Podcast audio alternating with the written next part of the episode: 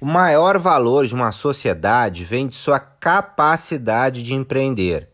Sabemos que essa é uma das características típicas do brasileiro.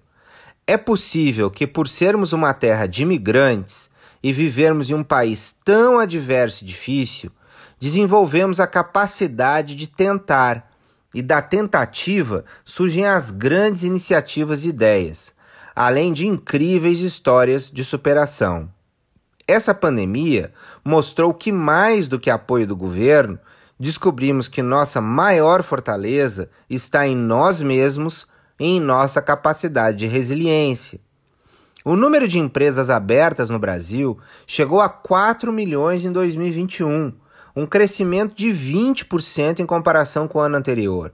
Esta foi a maior quantidade de companhias criadas no Brasil em um ano.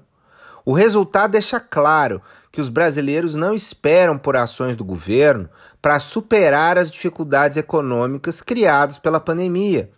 O caminho escolhido foi se tornar responsável por seu próprio futuro e fazer desses tempos difíceis um novo começo. Em Minas Gerais não foi diferente, mas Minas foi além nosso estado viu o número de empresas crescer 33%. O foco foi setor de serviços, estrela do empreendedorismo em tempos de pandemia. No comparativo dos últimos dois anos, Montes Claros se destacou com maior crescimento, 42%, seguida de Divinópolis, com 39%, Uberaba, com 36%, Juiz de Fora, com 35% e Uberlândia, com 22%. No último ano, Belo Horizonte se sobressaiu com 33%. Foram 18.600 novas empresas. Contudo, o nosso país ainda se mostra um local hostil para os nossos empreendedores. No ranking de liberdade econômica publicado anualmente pela Heritage Foundation, o Brasil ocupa um nada honroso centésimo trigésimo terceiro lugar em escala global e 26 entre 33 países nas Américas. Nosso país está na categoria das nações com maiores restrições para se empreender, mantendo uma incômoda estabilidade nos últimos cinco anos entre as nações com menor liberdade econômica.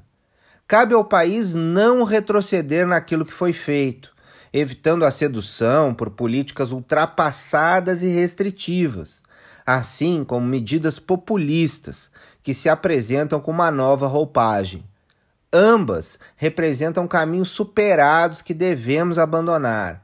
Para encarar o futuro que se apresenta e colher os frutos do empreendedorismo brasileiro, precisamos atacar a corrupção, reformar leis arcaicas e mirar em um modelo de governança moderno, longe dos populismos que insistem em nos assombrar a opção preferencial pela riqueza está clara e diante de nós.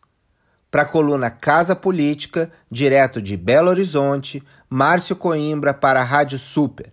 Você pode ler minha coluna todas as quartas-feiras na página 2 de O Tempo.